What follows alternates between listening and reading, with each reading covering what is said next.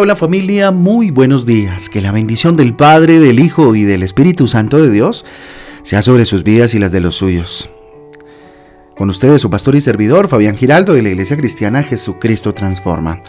Hoy les invito a un tiempo devocional, tiempo de transformación, de renovación por medio de la palabra de Dios. Mateo capítulo 10 y vamos avanzando en Mateo capítulo 10 y el libro de Isaías capítulo 19, Isaías capítulo 19. Recuerda que nuestra guía devocional Transforma trae títulos y versículos que nos ayudan a tener un panorama más amplio acerca de la lectura para el día de hoy.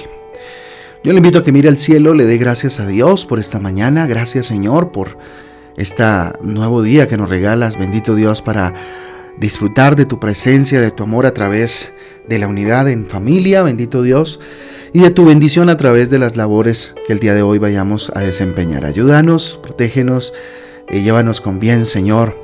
Dígale Dios, háblame a través de tu palabra. Te lo pedimos en el nombre de Jesús. Amén y amén. Aunque la higuera no, no florezca, aunque la higuera no florezca, título para el devocional de esta mañana. Vamos al libro de Abacut, capítulo 3 del 17 al 19. Abacut del 3, eh, capítulo 3 del 17 al 19. En la mitad de la Biblia encontramos el libro de este profeta menor Abacut. Dice lo siguiente, aunque la higuera no florezca ni haya fruto en las vides, aunque falle la cosecha del olivo y los campos no produzcan alimentos, aunque en el aprisco no haya ovejas, ni ganado alguno en los establos, aún así, yo me regocijaré en el Señor me alegraré en Dios, mi libertador. El Señor omnipotente es mi fuerza. Da a mis pies la ligereza de una gacela y me hace caminar por las alturas. Abacut, capítulo 3 del 17 al 19. Mire, el profeta Abacut para este momento estaba perplejo. Eh, estaba confundido, si se quiere, eh, con la injusticia, con la eh, iniquidad ¿sí? con la opresión que había en Judá en el, para ese momento. Él cuestionaba a Dios, de hecho, acerca del castigo debido para sus corruptos, para los corruptos y los violentos de su pueblo, que estaban apoderados de, de la nación. ¿Cuántas veces nosotros también cuestionamos y nos lamentamos profundamente sobre la situación caótica que enfrentamos en nuestro país y que enfrenta el mundo entero, ¿cierto? Pero fíjese usted felizmente, el profeta no se limitó solo a quejarse. Escúcheme bien esto. Él no se limitó a quejarse y a quejarse, cierto, de lo que estaba sucediendo. Él aguardó la respuesta del Señor y, ojo, confió en Dios. Depositó toda su confianza en el Señor a pesar de lo que estaban viendo sus ojos. A pesar de no comprender lo que Dios haría, él alabó al Señor con todo el corazón. Tremendo. Sin importar las circunstancias, Él tomó la decisión de confiar plena y absolutamente en Dios. Tremendo. Y entonces aquí viene un cuestionamiento que quisiera que hoy se lo hiciera, muy profundo de hecho. ¿Y qué, y qué pasaría si Dios nos diera todo lo que le pedimos? ¿Seguiría agradeciendo a Dios, alegrándose y gozándose en el Señor? ¿Qué pasaría si Dios te diera todo lo que quieres y lo que anhela tu corazón? ¿Qué diríamos tú y yo si pasara eso en nuestras vidas?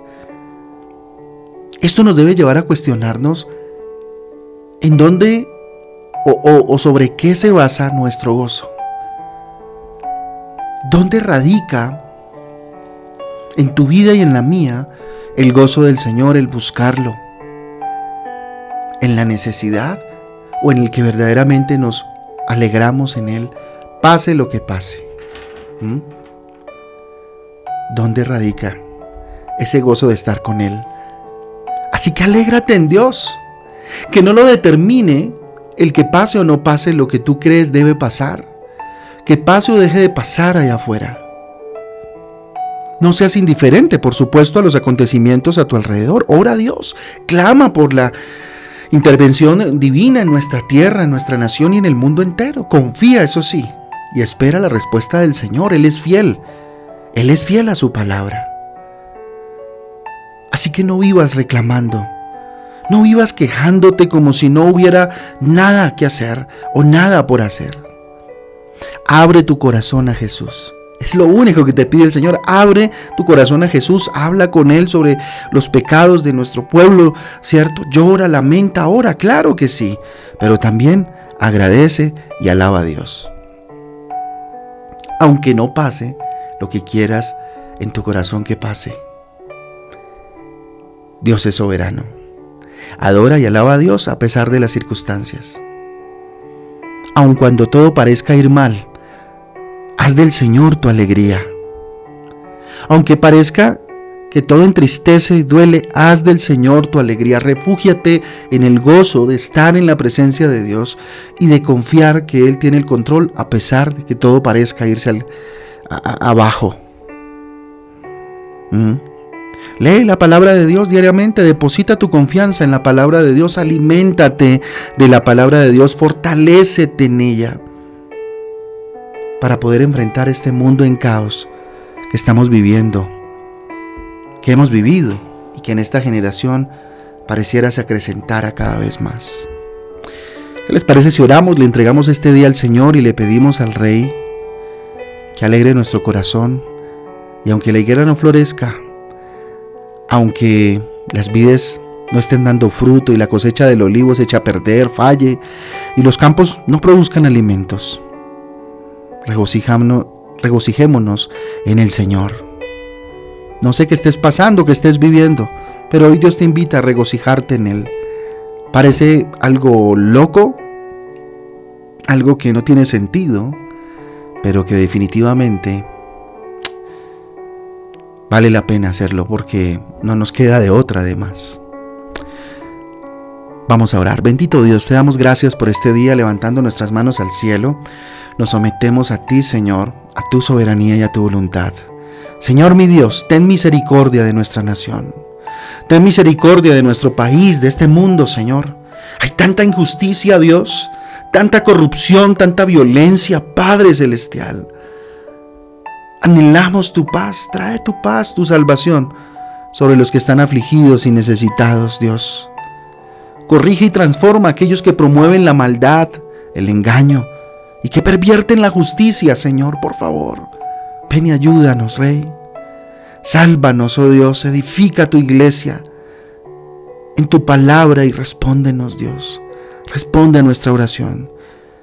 Dígale, Señor, si usted lo siente en su corazón, dígale, Señor, tú eres mi alegría. Señor, tú eres mi gozo a pesar de todo lo que han visto mis ojos todo lo que hemos visto, a pesar de todo eso, Dios, tú eres nuestro gozo, tú eres mi gozo. Glorias sean dadas a tu nombre, hoy y siempre y por los siglos, bendito Dios y hasta la eternidad.